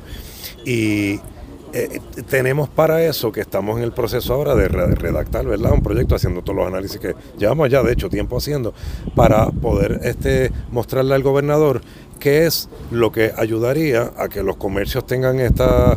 eh, porque aquí el problema es más que un problema de costo económico, es si tienen o no tienen suficiente inventario y sabemos que los problemas que se han causado aquí, el huracán María y otros fenómenos naturales, realmente han sido más de logística, no han sido de falta de inventario, pero estamos buscando una manera de poder darle libertad a todos esos comercios, de que tengan disponible todo el inventario que tengan sin que les cueste más dinero. Y si que tengan que eliminar ese dinero que entraría Sí, la no, porque municipal. aquí hay que hablar de sustitución, no se puede hablar de eliminación, porque eh, habría que entonces echar hacia atrás eh, y volver a empezar el plan fiscal del gobierno y del crimen los, para efectos de los municipios, porque entonces esto está predicado en unos recaudos de 1.100 millones de dólares, que son los que hace el crimen anual, y esto pues haría un boquete de 240 millones anuales. La postura, de hecho, de los comerciantes, históricamente hablando, ha sido que se elimine este impuesto al inventario porque esto afecta no solamente el funcionamiento de los negocios, el que ellos puedan conseguir mejores precios, sino que, por ejemplo, a la hora de eventos meteorológicos, a la hora de problemas, a la hora de conflictos bélicos, pues se quedan escasos en cuanto a inventario. ¿Qué va a terminar ocurriendo con todo esto? Ustedes pendientes a la red informativa. La red le informa. Cuando regresemos más noticias del ámbito policíaco y mucho más en esta edición de hoy martes del noticiero estelar de la red informativa. La red le informa. Bueno, señores, regresamos a la red Le Informa. Somos el noticiero estelar de la red informativa, edición de hoy martes. Gracias por compartir con nosotros. Vamos a más noticias del ámbito policíaco. Varias, personas fueron arrestadas en la barriada Bunker en Caguas, a las que les ocuparon sustancias controladas. También en la zona de Carolina fue arrestada una persona aparentemente. Esta persona fue detenida porque se le ocupó un vehículo hurtado. Aparentemente se comió la luz roja cuando la policía lo detuvo por esta infracción a la ley de tránsito, pues el vehículo tenía gravamen de hurtado. La información la tiene Vivian Polanco, oficial de prensa de la policía en Cagua. Saludos, buenas tardes. Buenas tardes, saludos. Tenemos primeramente durante la tarde de ayer agentes adscritos a la División de Drogas Cagua como parte del plan 100 por 35 llevaron a cabo varias intervenciones en el mencionado municipio. Eh, la primera intervención fue realizada en la calle Costa Rica de la barriada Bunker en Caguas. En el lugar fueron arrestados Luis Rivera de 42 años y José Castro de 56, ambos residentes del mencionado municipio a quienes les fueron ocupados 23 bolsas de marihuana, 16 pastillas, 10 cápsulas de crack y 111 dólares en efectivo. Durante la mañana de hoy este caso será consultado con el fiscal de turno para la erradicación de cargos correspondientes. Por otra parte, tenemos que en horas de la noche de ayer se arrestaron a dos hombres en posesión de un vehículo hurtado, hechos ocurridos a eso de las 6 y 35 de la noche en el área del aeropuerto, en la avenida Salvador eh, V. Caro, en Carolina. En el lugar se intervino con el conductor de un vehículo Toyota Tercel color, gris, color verde, año 93, por violaciones a la ley de tránsito. Rebasaron esto una luz roja en la avenida Campo Rico en Carolina. Acto seguido, los agentes al verificar la tablilla se percataron de que el auto poseía gravamen de hurto del área de Bayamón del día 27 de enero del año en curso, luego de un seguimiento extenso por el área de Carolina, ya que el conductor se había ido a la, fuga. Fueron puestos bajo arresto Samuel Freites Bautista, de 50 años y residente de Bayamón, y Melvin Borrero Torres, de 38 y residente de Canóvana. Durante el día de hoy, este caso será consultado con el fiscal de turno por la División de Vehículos Hurtados Carolina para la erradicación de cargos correspondientes. Gracias por la información. Buenas tardes. Buenas tardes. Gracias, era Vivian Polanco, oficial de prensa de la policía en Caguas, de la zona centro oriental. Vamos a la norte, porque señores, le erradicaron cargos criminales a un joven de 21 años al que se le atribuye eh, el haber herido de bala a una persona en el puesto golf del barrio Barahona de Morovis. También se arrestaron varias personas en intervenciones por drogas. Una de las eh, tres personas fueron arrestadas. Bueno, estas le ocuparon armas de fuego como tal. Esto fue en medio de un allanamiento en Camuy. Pero también hubo otras personas que fueron arrestadas por las autoridades, específicamente en Manatí y Arecibo. Eh, Unas fueron arrestadas en el, en el Enrique Zorrilla de Manatí, le ocuparon drogas. Y otras en el Márquez Arbona, en el residencial Márquez Arbona de Arecibo. También eh, otras intervenciones que hizo la policía en la zona norte de Puerto Rico. El Malvarado, oficial de prensa de la policía en el norte, con detalles. Saludos, buenas tardes. Sí, buenas tardes. Agentes de la División de Homicidio del Cuerpo de Investigaciones Criminales del área de Arecibo esclarecieron en menos de 48 horas el asesinato ocurrido en el pueblo de Morovis. Esto es la tarde de ayer lunes, donde radicaron varios cargos por el delito de asesinato en primer grado, violación a la ley de armas y obstrucción a la justicia contra Yaciel Rivera Moret Marrero, de 21 años, residente de Morovis. Este para la fecha del, del sábado 4 de febrero en, del año en curso. Eh, en los predios del garaje Golf, el cual ubica la carretera 633 del barrio Barahona en el pueblo de Morovis, el imputado hirió de bala a Jordan Sánchez Colón de 41 años, que, provocándole la muerte en el acto. Este caso fue consultado con el fiscal Israel Ortiz Roldán, quien instruyó la erradicación de los cargos. Este fue presentado ante la juez Cindia Irizarry Casiano del Tribunal de Arecibo, quien luego de escuchar la prueba determinó causa, fijando una fianza de 850 mil dólares. Este no prestó la misma, siendo ingresado en la cárcel de Bayamón hasta su vista preliminar el 21 de febrero. También tenemos que agentes del negociado de la Policía de Puerto Rico, adscrito a la División de Vehículos Hurtados del área de Arecibo, bajo la supervisión del sargento Roberto Cruz, eh, diligenciaron una orden de registro y allanamiento, en la carretera 486, kilómetro 4.4 del barrio Abra Honda, en Camuy. Es pedida por la juez Cindy Irizarry del Tribunal de Arecibo. Como resultado de dicho allanamiento, se logró el arresto de tres personas identificadas como Emilio López Vargas, de 21 años, residente de Camuy, Néstor Román Pérez, de 22 años, residente de Lares, y Néstor Ramos Castro, de, 20 de 30 años, residente de Lajas. La evidencia ocupada en el lugar, una pistola Glock, eh, modelo 27, calibre .40, 51 municiones, 4 cargadores, un envase cilíndrico conteniendo cocaína, 45 pastillas Percocet, un vehículo ocupado, Dodge Ram del 2500 color gris, un vehículo recuperado, un Kia Sport del año 2022, hurtado del área de San Juan, y 500 dólares en efectivo. Este caso sería consultado por el fiscal de turno para la posible erradicación de cargos correspondientes. También tenemos que agentes del negociado de la Policía de Puerto Rico adscrito a la División de Drogas y Narcóticos del área de Arecibo realizaron un plan de trabajo de vigilancia y colaboración para los puntos de sustancias controladas que operan en el área. Y como resultado en el residencia de Enrique Zorrilla en Manatí se logró el arresto de Massa Manuel Rodríguez Muñiz de 20 años, residente del mencionado municipio. Se ocupó 20 de, 200 de heroína, 135 bolsas de crack, 109 cápsulas de crack, 65 bolsitas de marihuana, 51 bolsitas de cocaína, 633 dólares en efectivo.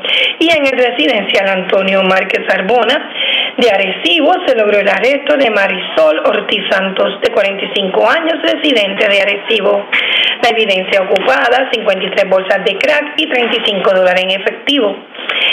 además, en los predios del residencial Antonio Márquez Arbona, en el edificio 10, 2, se realizó un hallazgo donde se ocupó ocho bolsas de aproximadamente 6 por 6 pulgadas de marihuana, 16 bolsas de marihuana, 7 envases de marihuana, 9 municiones punto .40 y 50 dólares en efectivo.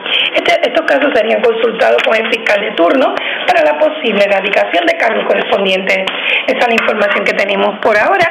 Que tengan todos buenas tardes. Y buenas tardes para usted también.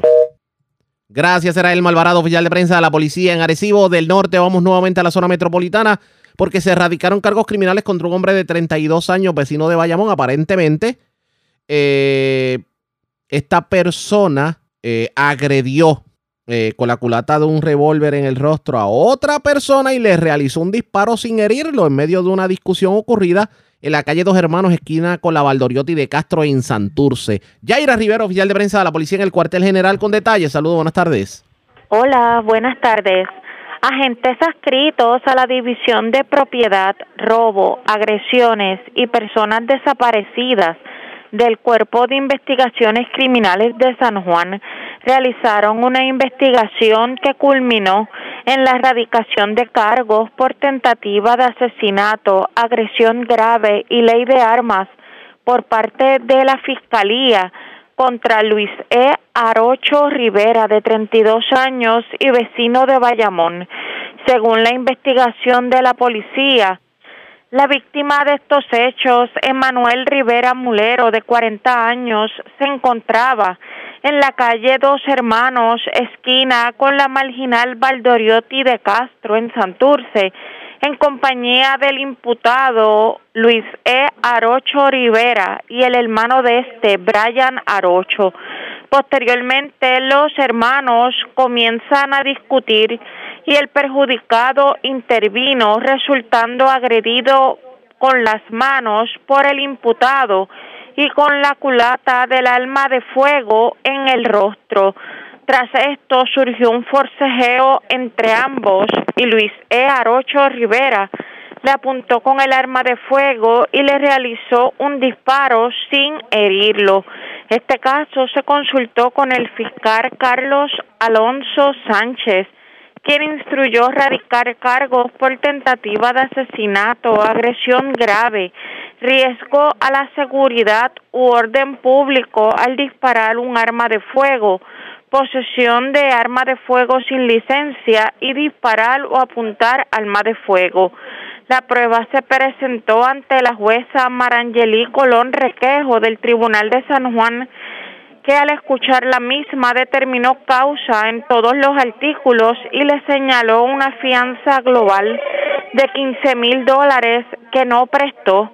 Arocho Rivera fue fichado e ingresado en la institución penal 705 de Bayamón y la vista preliminar quedó señalada para el 21 de febrero del 2023. Gracias por la información. Buenas tardes. Buenas tardes. Gracias, era Yair Rivera, oficial de prensa de la policía en el cuartel general. Y de la zona metropolitana vamos al, no- al noroeste de Puerto Rico. Se fue viral en las redes sociales un video de una persecución que culminó en el balneario Pico de Piedra en Aguada. Lo cierto es que aparentemente una persona, un sexagenario, pues aparentemente rebasó una luz roja, transitaba por el paseo, eh, se intentó detener este vehículo, eh, chocó otro vehículo, se fue a la huida y esto terminó precisamente en el área de Pico de Piedra. Hubo amenazas, hubo disparos, hubo de todo en esta persecución. La información la tiene Yarisa Montalvo, oficial de prensa de la policía en Aguadilla. Saludos, buenas tardes. Es.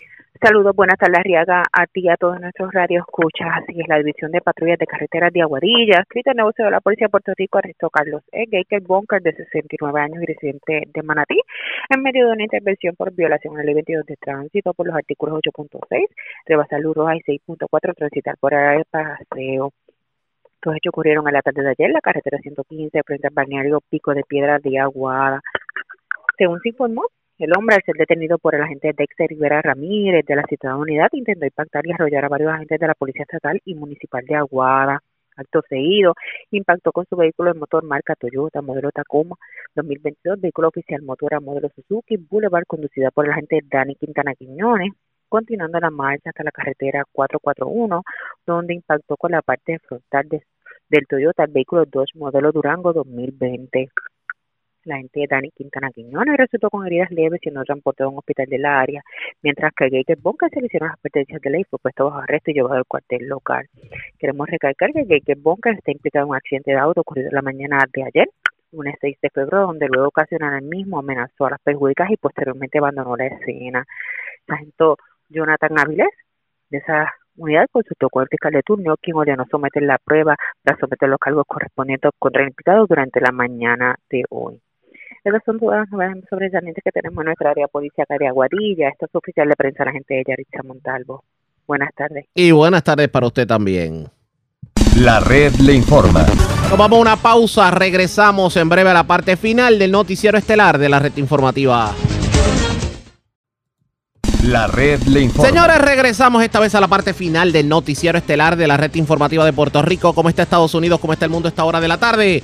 Vamos a la voz de América. Nos tiene un resumen completo sobre lo más importante acontecido en el ámbito nacional e internacional. El gobierno de México afirmó su oposición a una posible reinstalación de la política migratoria de Estados Unidos, conocida como Quédate en México, que requiere a los solicitantes de asilo que esperen las audiencias en cortes estadounidenses de migración en territorio mexicano. El gobierno de Estados Unidos ha intentado terminar con ese programa que fue instaurado en la administración del expresidente Donald Trump, pero múltiples demandas judiciales han impedido que ese propósito se cumpla y actualmente se encuentra suspendido debido a que los estados de Texas y Missouri presentaron una demanda para mantener activo el programa y en diciembre el juez detuvo el intento del presidente Biden argumentando que el Departamento de Seguridad Nacional no había explicado adecuadamente por qué la política era ineficaz y debería desecharse. La Secretaría de Relaciones Exteriores de México no detalló las razones de su oposición, pero los activistas argumentan que la política oficialmente llamada Protocolos de Protección al Migrante,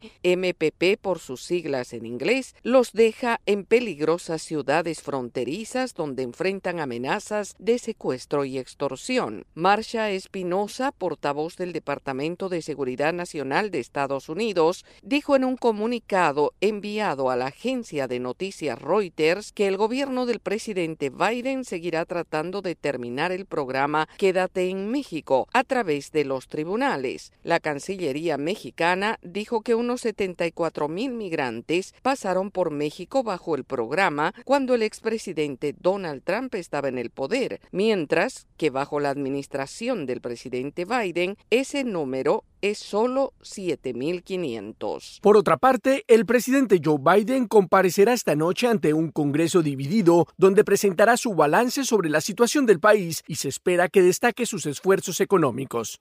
Informa Judith Martín Rodríguez.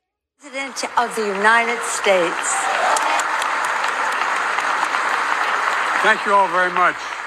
El presidente Joe Biden aprovechará su discurso del Estado de la Unión para recordar a los estadounidenses cómo han mejorado sus vidas desde que llegó a la Casa Blanca dos años atrás. Y además se espera que enfatice aquello que él considera son los principales logros de su administración. Y aunque el contenido del discurso puede cambiar hasta instantes previos a su entrega, hay asuntos que el presidente abordará con toda certeza y la secretaria de prensa de la Casa Blanca, Karine Jean-Pierre, dio algunos detalles al respecto.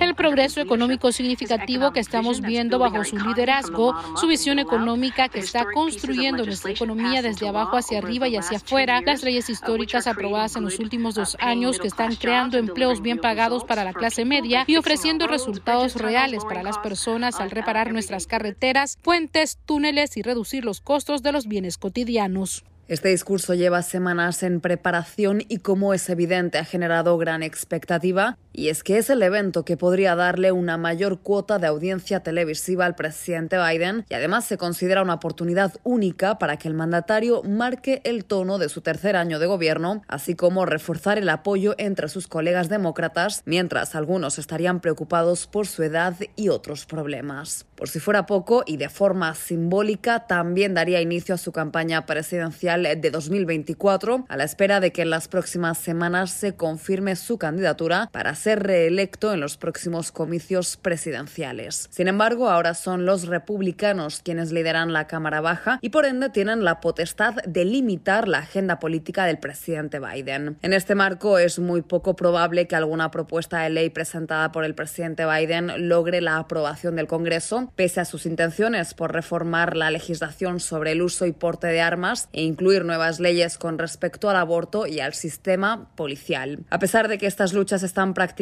perdidas, sí se anticipa que remarque su posición para diferenciarse y contrastar sus prioridades con las de algunos opositores republicanos. Sin embargo, habitualmente este discurso también posee una importante dimensión política y esta ocasión no será menos, según anticipó el historiador y profesor de la Universidad de Texas, Jeremy Suri, en entrevista con La Voz de América. Esta es la oportunidad que tiene el presidente cada año para tratar de establecer la agenda y encaminar el debate público de manera que lo beneficie a él y a su partido, pero que también genere presiones hacia sus objetivos políticos. Paralelamente, también se anticipa que el mandatario hará alusión a su política exterior, principalmente a la guerra en Ucrania y la férrea postura del gobierno estadounidense ante la invasión militar de Vladimir Putin. Judith Martín Rodríguez, Voz de América. Y seguimos con este tema. Las políticas económicas del país, la reforma inmigratoria y las relaciones internacionales son los principales temas que los estadounidenses esperan escuchar en el discurso del Estado de la Nación. Héctor Contreras informa.